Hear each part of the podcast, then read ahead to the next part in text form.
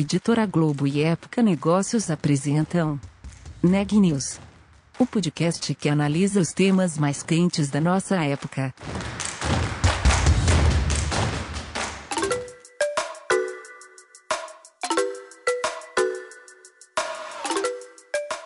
Olá, eu sou o Matheus Goto de Época Negócios e você está ouvindo mais um episódio do Neg News nossa série de podcasts sobre como navegar e liderar em tempos de incerteza.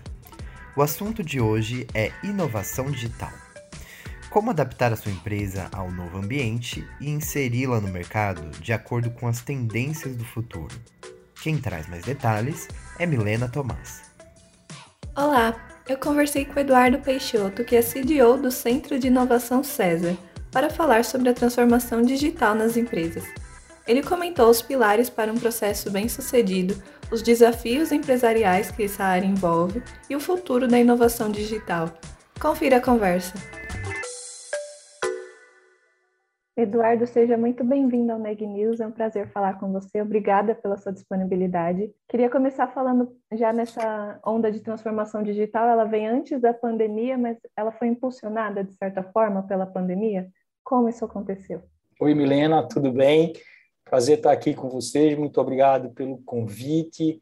Ah, com certeza, né? Eu acho que a transformação digital ela vinha incomodando de uma forma geral as empresas e os gestores, né? porque estava na pauta, estava na discussão, muito se falava, ah, muitos projetos sendo tentados e muitas falhas acontecendo, mas sempre existia aquela esperança de que, ok, é, não preciso dar tanta atenção para isso agora, né?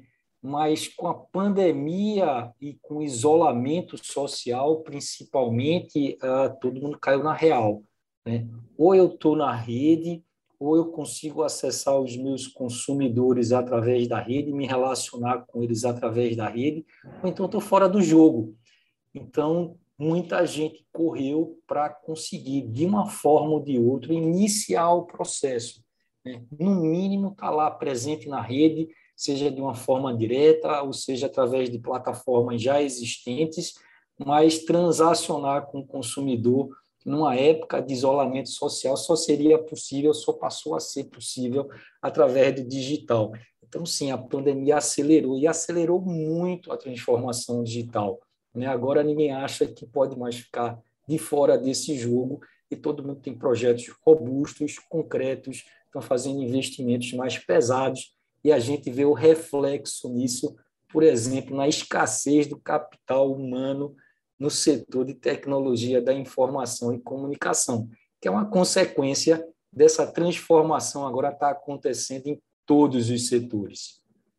Por que, que essa escassez de profissionais na tecnologia é uma consequência? O que, que isso impactou a vida deles e como eles podem, de certa forma, retornar ao mercado?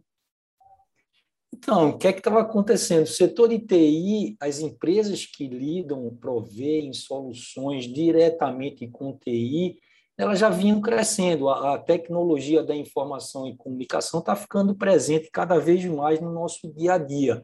Né? Então, a, a, as escolas, as faculdades já não vinham aqui no Brasil formando profissionais é, na, na velocidade que esse mercado é, precisava.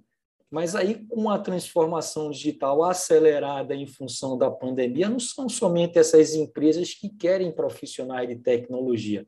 É o setor de saúde, é o setor financeiro, principalmente, absorvendo muito esse capital humano, a indústria. Né? Então, para onde você olha hoje, é, é necessário para se tornar competitivo, se manter competitivo, é introduzir a tecnologia da informação e comunicação na operação da organização. E aí você precisa de profissionais de TI, né? para continuarem ou para modificarem é, a forma de, de trabalho das organizações. Nesse contexto aí, a inovação tecnológica é muito importante, então, para o ambiente corporativo? Pode-se dizer que a empresa que não investir nisso, ela pode, ela corre riscos no futuro? Com certeza, né? A gente, a, a gente pode olhar a organização como um, ser vivo e aí a gente pode fazer uma analogia, inclusive, com a gente, né? A gente aprende muita coisa, tem muito conhecimento e a gente aplica esse conhecimento ao longo da vida da gente, mas a gente tem que se reciclar. Eventualmente, a gente tem que adquirir novos conhecimentos para continuar operando no mercado de trabalho, porque com o tempo os conhecimentos que a gente tem eles não são mais válidos ou não são mais suficientes para a gente estar no mercado de trabalho. A mesma coisa acontece com uma, com a empresa, com a organização, né? principalmente falando de empresas maduras, né? elas estão aí presentes há um bocado de tempo, 20, 30 anos, tá certo? E o modelo de negócio delas é muito maduro elas vêm operando numa zona que a gente chama de uma zona de eficiência, né? fazendo com que aquilo que ela faz, o produto, o serviço, a forma como ela se relaciona com o consumidor, seja otimizada ao extremo. Ótimo, excelente, é o melhor momento para ela, é o momento onde ela está no cume da onda, está né? Tá ali no surfando, está na crista da onda. Mas essa onda ela tem um tempo e ela eventualmente ela vai cair e se você não conseguir pegar outra, você desaparece. Né? Então, a organização, a empresa, ela precisa trocar de pele também, ela precisa se readaptar, ela precisa encontrar novos mercados, ela precisa transformar o modelo de negócio dela para continuar competitiva. E isso não é simples, Milena, não é trivial. Uhum. Né? É, envolve questões humanas, envolve questões operacionais, envolve investimentos né, e precisa de tempo para que tudo isso se encaixe novamente e a empresa comece a crescer ou surfar, né, digamos assim, uma nova onda. Nesse sentido, pode-se dizer que, além de tudo, é uma mudança na gestão de processos, porque grandes empresas elas já têm um processo muito bem estruturado, né? Já vêm de longo período assim mais tradicional e é difícil abrir mão às vezes de uma coisa mais enraizada. Então, pode-se dizer que também é uma mudança no processo, principalmente para essas grandes empresas?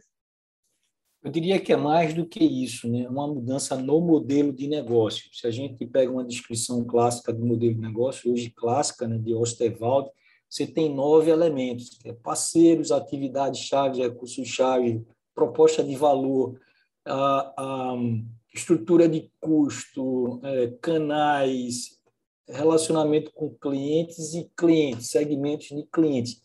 Todas essas caixinhas elas mudam. Né? Quando a gente só está mudando aquela caixinha central, que é a proposta de valor, a gente está fazendo melhorias no que a gente entrega.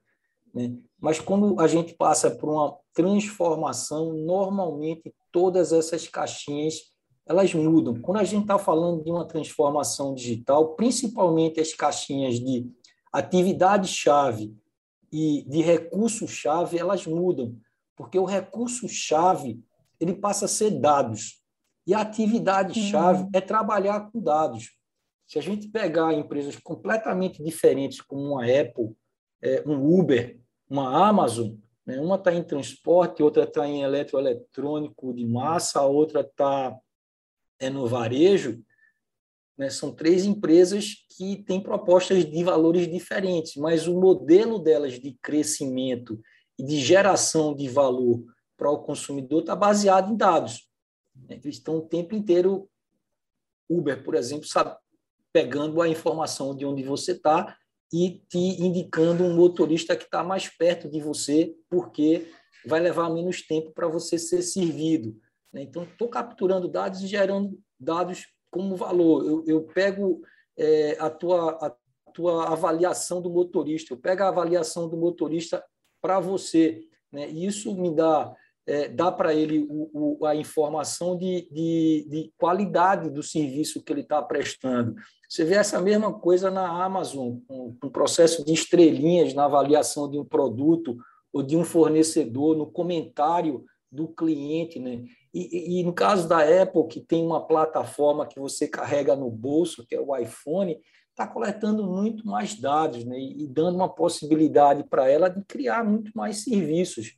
Então, tem um tempo inteiro aparecendo uma outra possibilidade de serviço, um serviço ajustado à sua preferência, à sua necessidade, exatamente porque ela está conseguindo entender o seu comportamento.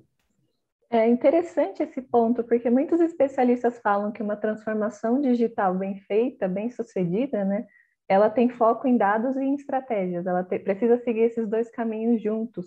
Então, você concorda realmente com isso e como pode ter êxito nessas duas etapas? São três, na verdade, eu diria. Né? Você não pode começar um processo de transformação sem antes ter uma estratégia. Né? E, além dessa estratégia, você trabalhar uma cultura que seja adequada para essa estratégia. Então, até olhando aqui para a jornada que a gente construiu no livro Transformação Digital, uma jornada possível, o primeiro ponto é esse, cultura e pessoas. Então, essa cultura é, que trouxe a empresa e fez o sucesso da empresa até agora, certamente ela tem gaps, né, ela tem lacunas para uma outra estratégia de futuro que vai levar essa organização para uma outra direção. Esses gaps eles precisam ser identificados e trabalhados, seja com as pessoas que estão lá ou pela inserção de pessoas dentro da operação que já vêm do mercado com essa nova cultura. Aí tem um aspecto pessoas, né, que está relacionado com as habilidades para lidar com essas novas tecnologias, né? Talvez o time que você tenha dentro de casa não esteja preparado. Você tem que investir em treinamento. Né? No teu processo seletivo, você tem que estar atento a isso também. Então, eu diria que, ok, primeiro estratégia, mas depois é pessoas, né? seja no aspecto de cultura, seja no aspecto das habilidades. Né? Esses são os dois principais elementos. E aí é como você transforma a cultura e as habilidades dessas pessoas exatamente para saberem lidar com dados, que são o, é, o, o, o, é né, o principal ativo de uma era digital.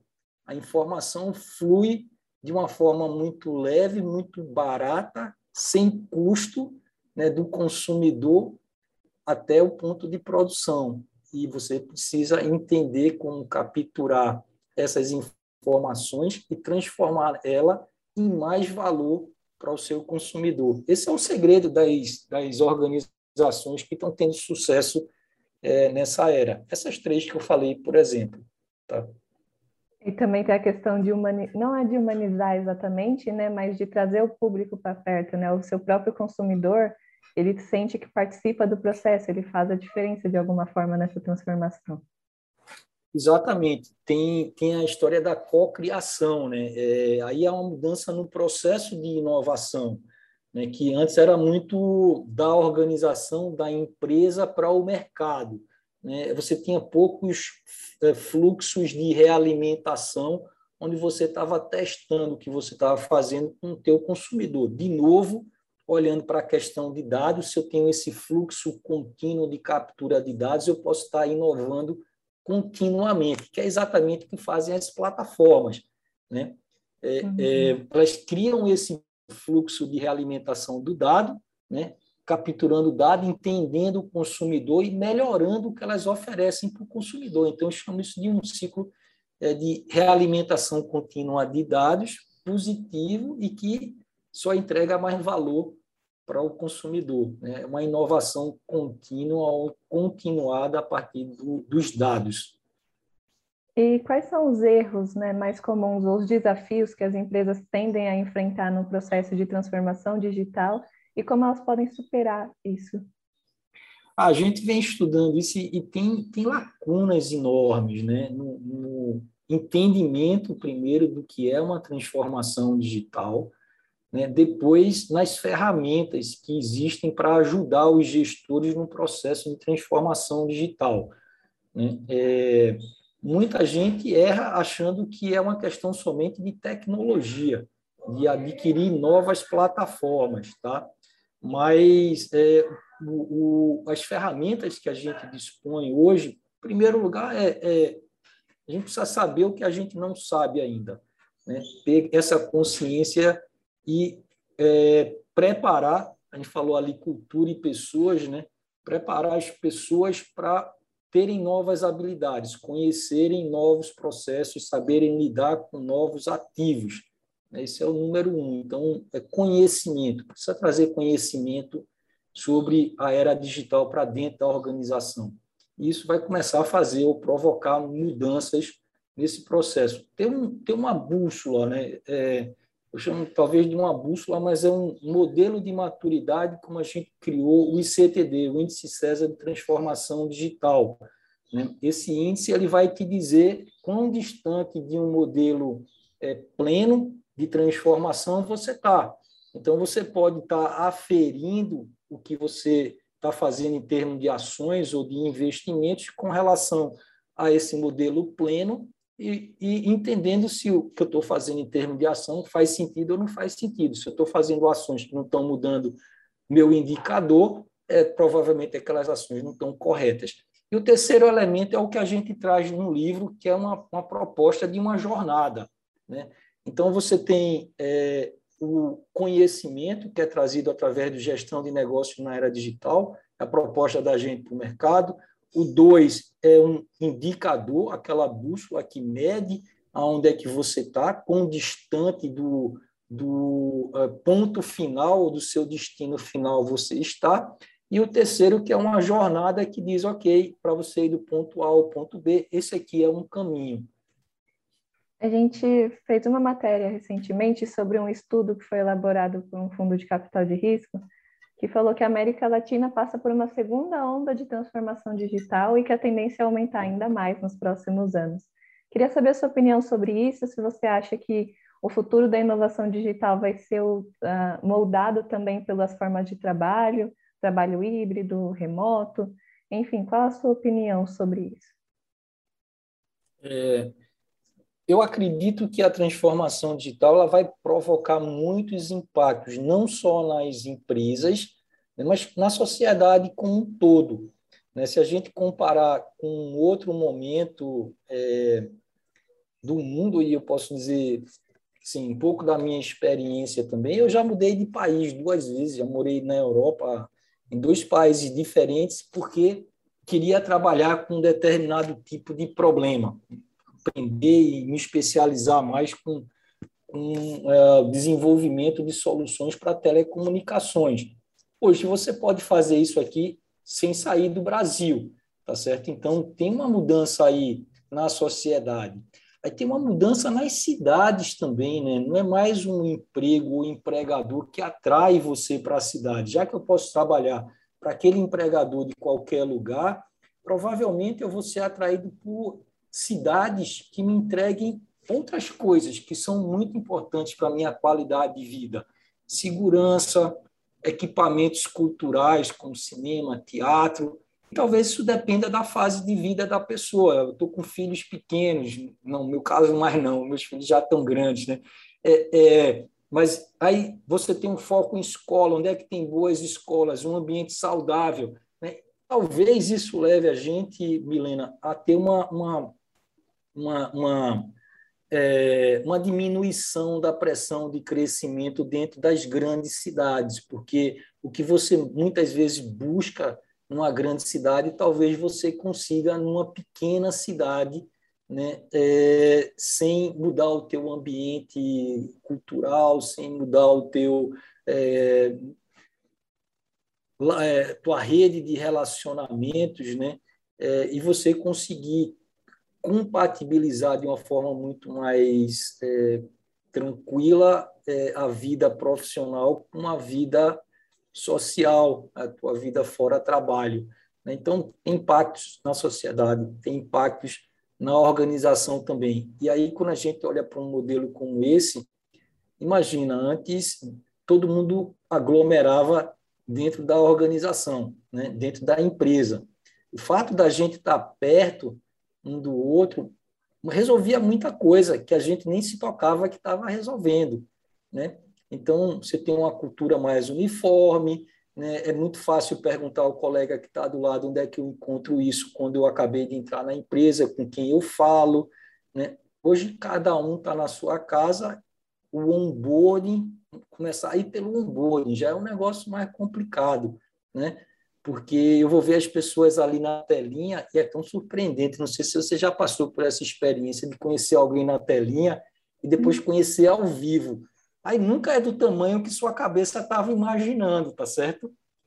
Chega, leva um é susto. totalmente assim. diferente, exatamente. Totalmente, você leva um susto, porque sua cabeça ali fica vendo só o rosto na telinha, né? E depois você. E aí ela, ela de algum jeito, ela talvez, não sei, talvez é uma coisa boa para estudar. Uhum. Ela mapeia em função da semelhança do rosto com alguma outra pessoa que você conhece, aí você imagina as pessoas grande, pequena, né? É, e aí, quando você olha, pum, tem, tem uma surpresa, né? Nossa, eu pensei que você era mais alto, eu pensei que você era mais baixo, sei lá. É engraçado isso. Mas aí vê do ponto de vista de, de organização também, né? É, era mais fácil saber o que, é que a pessoa estava fazendo, né? A forma de acompanhamento da tarefa foi, talvez fosse muito mais pela presença na, na empresa do que efetivamente pelo que ela estava entregando. E agora não. Você não tem mais como acompanhar quantas horas a pessoa está na frente da tela lá trabalhando para você. Né? Se ela quiser, pode estar tá trabalhando até para duas, para três pessoas simultaneamente. Né? Então, a forma de acompanhamento, é, de é, gestão, mesmo na liderança média, ou principalmente na liderança média, talvez na liderança alta já era muito mais voltada para resultado, muda completamente. Né? Muda completamente. Então, é, agora eu tenho que olhar ou trabalhar com a pessoa e, e, combinar com ela efetivamente pacotes. Ela vai trabalhar de madrugada, né? se ela prefere trabalhar de manhã cedo ou na hora do almoço. Né? É, é a critério dela. Né? É, então, tem pressões é, muito grandes na gestão média né, de como que a gente se readapta a esse novo ambiente. Né? Então, com certeza, mudanças na sociedade, impactos grandes para as cidades, mudanças nas organizações também com impactos grandes na, nas organizações e para as pessoas.